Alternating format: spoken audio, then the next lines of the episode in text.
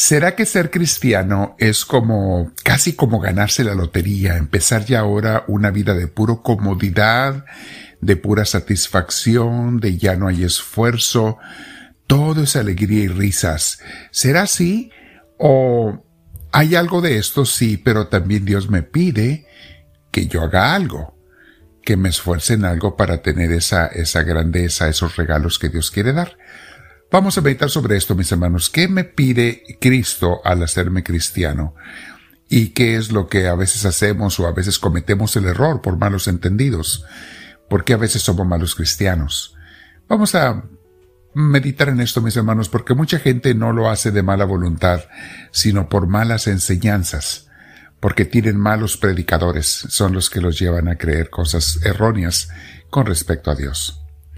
Te invito antes a que nos sentemos en algún lugar, con nuestra espalda recta, nuestro cuello y hombros relajados. Vamos a respirar profundo, con mucha paz, no apresurada la respiración, tranquila siempre, dejando que Dios te llene.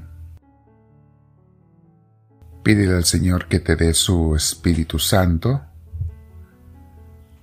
Pedimos a ti, Espíritu de Dios, que nos llenes, que nos inspires, que nos enseñes. Bendito seas, Espíritu de Dios. Quiero quedar lleno siempre de tu paz.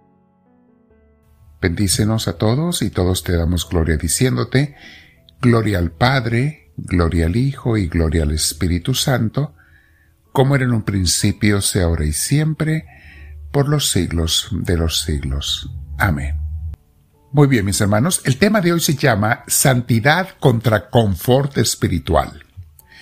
Uno le agrada a Dios y el otro lo desprecia a Dios.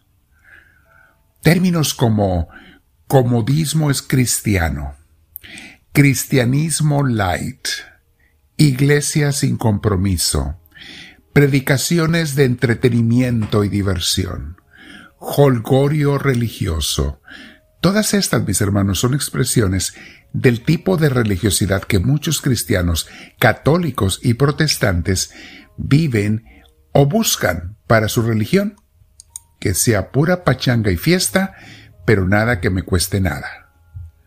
Incluso este tipo de cristianismo es el que promueven algunos predicadores para llenar estadios de seguidores, eh, templos inmensos, grandísimos, o sea, darle a la gente lo que le dé gusto, aunque eso no le guste a Dios, lo que predican. Una religión donde solo me divierta y no me pidan nada. Un disque seguimiento de Cristo donde no me incomoden y yo solamente haga lo que me haga sentir bien, como ir, sentarme, escuchar una buena predicación e, e irme a mi casa. Solamente quiero lo que me guste y lo que me atraiga. Asistir sin servir. Recibir de Dios todo sin darle mi diezmo que es de Él. Ese tipo de cristianismo es el que muchos cristianos buscan. Y es el, el, que consiguen porque hay muchas iglesias que te ofrecen esto, con tal de llenar sus bancas. Ya Jesús hablaba de este tipo de cristianos, mis hermanos. Apocalipsis 3, 15 y 16 dice, Yo sé todo lo que haces. Sé que no eres frío ni caliente. Ojalá fueras frío o caliente, pero como eres tibio y no frío ni caliente, te vomitaré de mi boca. Palabras muy fuertes, mis hermanos. Te vomitaré de mi boca.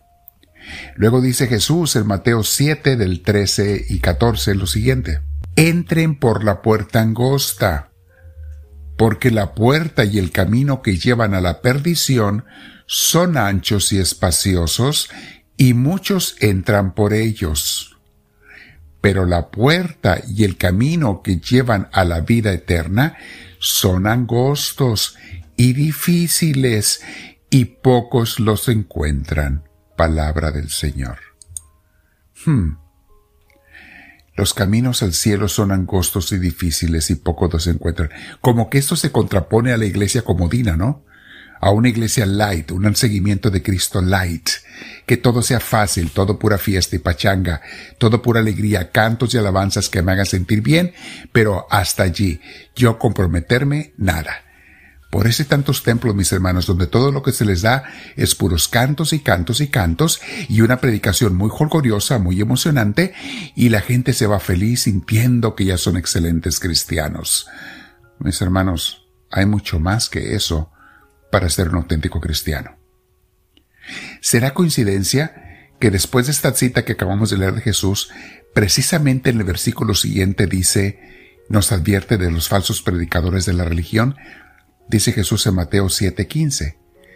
Cuídense de esos mentirosos que pretenden hablar de parte de Dios. Vienen a ustedes disfrazados de ovejas, pero por dentro son lobos feroces. Más claro, mis hermanos, no puede ser. Cristo ya sabía de todo lo que pasa y iba a pasar. Cristo ya sabía, no estaba previniendo. ¿Y acaso será también coincidencia que enseguida, unos versículos más adelante, en el mismo capítulo Jesús mismo dice también, en Mateo 7, 21 al 23, dice así, no todos los que me digan Señor, Señor, entrarán en el reino de los cielos, sino solamente los que hacen la voluntad de mi Padre Celestial. A ver, Señor, espérame, que no con puros cantos y donde me sienta feliz y alabanzas y, y con que aplauda y esté contento, que no con eso ya es suficiente? Uh, no, no es eso lo que dijo Jesús. No todos los que me dicen Señor, Señor, entrarán en el reino de los cielos, sino solamente los que hacen la voluntad de mi Padre Celestial. Luego está hablando Jesús enseguida, versículo que sigue hablando del juicio final. Aquel día muchos me dirán, Señor, Señor, nosotros comunicamos mensajes en tu nombre, y en tu nombre expulsamos hasta demonios, y en tu nombre hicimos muchos milagros. Pero entonces yo les contestaré, dice Jesús, nunca los conocí, aléjense de mí, hacedores del mal. Mis hermanos, ¿por qué a veces leemos esas citas bíblicas y hacemos como que no las entendemos? O no les ponemos atención, o las ignoramos. Cristo es más claro que el agua está hablándonos claro. No, no es una religión light de, pachanga, de fiesta, de puros cantos y aplausos lo que te va a salvar. No, no, eso no es suficiente. Se requiere hacer la voluntad de Dios, practicar el amor a Dios y al prójimo, predicar su palabra, fincar su reino. Son las enseñanzas que Cristo nos dejó. Y no, mis hermanos, no decimos esto hoy para que nadie se sienta mal, no es el objetivo ese sino para que no nos dejemos engañar por falsos profetas o por nuestra conveniencia egoísta, nuestro comodismo, ese egoísmo y pereza espiritual, a los cuales todos estamos expuestos, y en los cuales casi todos hemos caído una u otra vez. Mis hermanos, todos hemos caído, o bueno, casi todos, o todos podemos caer. No se hagan confianza. Pero seguir a Cristo de verdad, sí, sí es hermoso, sí es bello, es mil veces mejor y más fácil que no seguir a Cristo, pero no significa que no lleve esfuerzo, lucha y trabajo, sacrificios, conversión, entrega, generosidad, darle a Dios lo que nos pide en todos los aspectos, y mucha gente no quiere eso. Bueno, mi hermana, mi hermano, quédate meditando en estas palabras. Santidad contra confort espiritual. Compártelo con tus hermanos porque mucha gente, estoy seguro, nos hace falta oír este mensaje. ¿Cuántos siguen iglesias de comodismo porque tienen un templo muy bonito o hay cantos muy hermosos? Yo no digo que eso sea malo, eso es bueno, pero eso no es todo. Eso es el principio. Tiene que llevarnos a una conversión, a una oración diaria, a un crecimiento en el conocimiento de Jesús, a un amarlo y amar al prójimo cada día más. Dile al Señor, Háblame, Señor, que tu siervo te escucha.